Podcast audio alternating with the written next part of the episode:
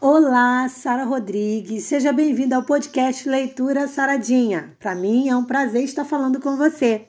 Você já ouviu aquele hino que canta assim? Assim como a corça anseia por águas. É lindo, né? Pois é sobre isso o nosso podcast de hoje. A gente vai entender um pouquinho o porquê que a Bíblia faz essa comparação e traz a corça como um exemplo para nós. Ai, gente, esse podcast está incrível. Vem comigo.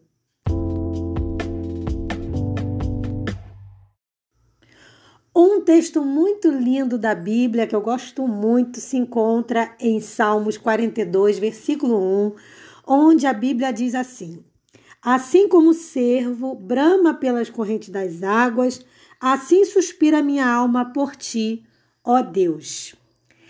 A palavra servo também pode ser usada como corça, porque é a mesma coisa, tá? Mas eu queria, antes da gente se aprofundar um pouco mais, eu queria lembrar o que, que é esse animal, a corça. Ela é um animal dotado de um olfato privilegiado. Então, ela tem um olfato muito bom e é isso que faz ela sentir o cheiro de água a quilômetros de distância. Ela percebe, até mesmo, para você ter uma ideia, um lençol de água. Então, ela pode estar a quilômetro de distância. Se existe água em algum lugar perto dali, o cervo, a costa, eles vão encontrar.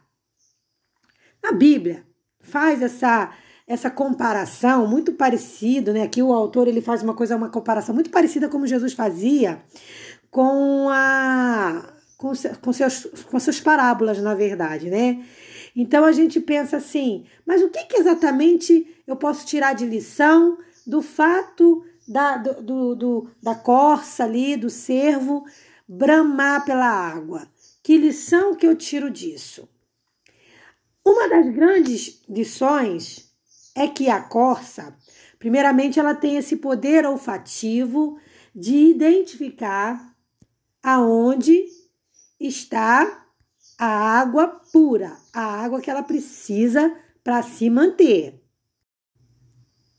E tem muitas lições que a gente pode aprender com esse animal fazendo referência para a nossa situação espiritual. Primeiro porque a corça, ela qual a relação direta dela com a água? É só porque ela precisa beber água? Não. A relação dela com a água é muito mais profunda. Porque ela, se ela ficar muito tempo sem beber água, o que, que acontece com ela? Ela começa a cheirar mal, ela começa a ter um odor que vai facilitar que ela seja percebida por seus predadores. Então, quando a corça fica muito tempo sem água, ela chama a atenção dos predadores e isso a torna o quê? Vulnerável. Então, por isso, esse animal tende a erguer o seu focinho, buscando de forma aguçada ali encontrar água e, como eu falei anteriormente, por conta do seu excelente e exemplar olfato, ela sabe que tem água a quilômetros de distância. Então ela vai no seu olfato, ela vai na fé do seu olfato ali.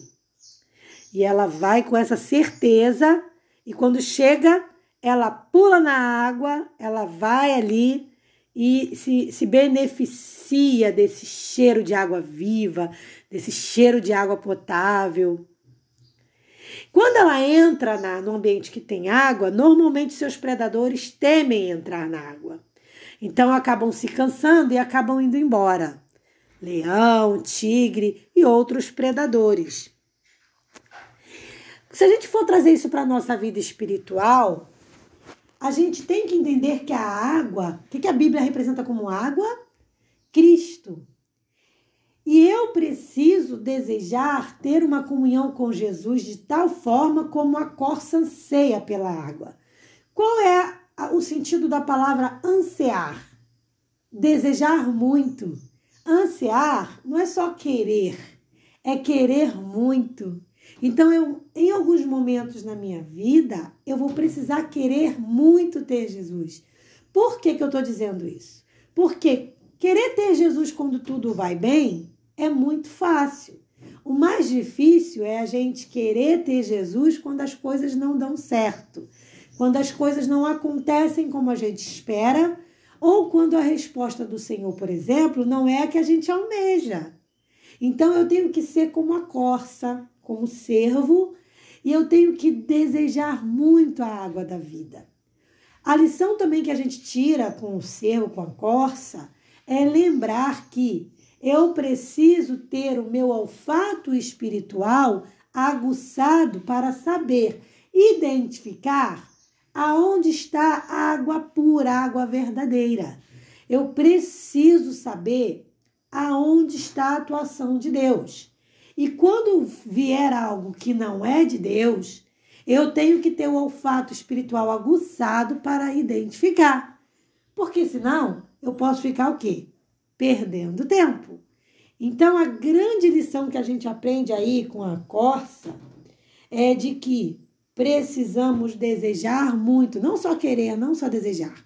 Querer muito, desejar muito a presença de Deus na nossa vida, porque é isso que vai fazer com que a nossa disciplina de buscar nas primícias do dia a presença do Senhor seja uma realidade. Então a gente diz, eu quero muito, eu quero, a gente precisa querer muito mudar é, o nosso comportamento errado, os nossos pensamentos errados.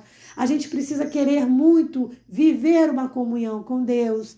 A gente precisa querer muito as coisas do céu, a gente precisa querer muito abdicar das nossas próprias vontades. Isso é ansiar, desejar muito, querer muito. Eu queria terminar esse podcast de hoje te fazendo uma pergunta que eu quero fazer para mim. Eu desejo muito ter a presença do Senhor comigo? Quanto eu desejo essa água da vida? Será que eu só fico ali com uma vontadezinha básica? Ou eu sou aquele tipo de pessoa, de cristão, que almeja grandemente a água da vida? É nisso que a gente tem que pensar. Porque a vida espiritual de cada um de nós depende das escolhas que a gente faz.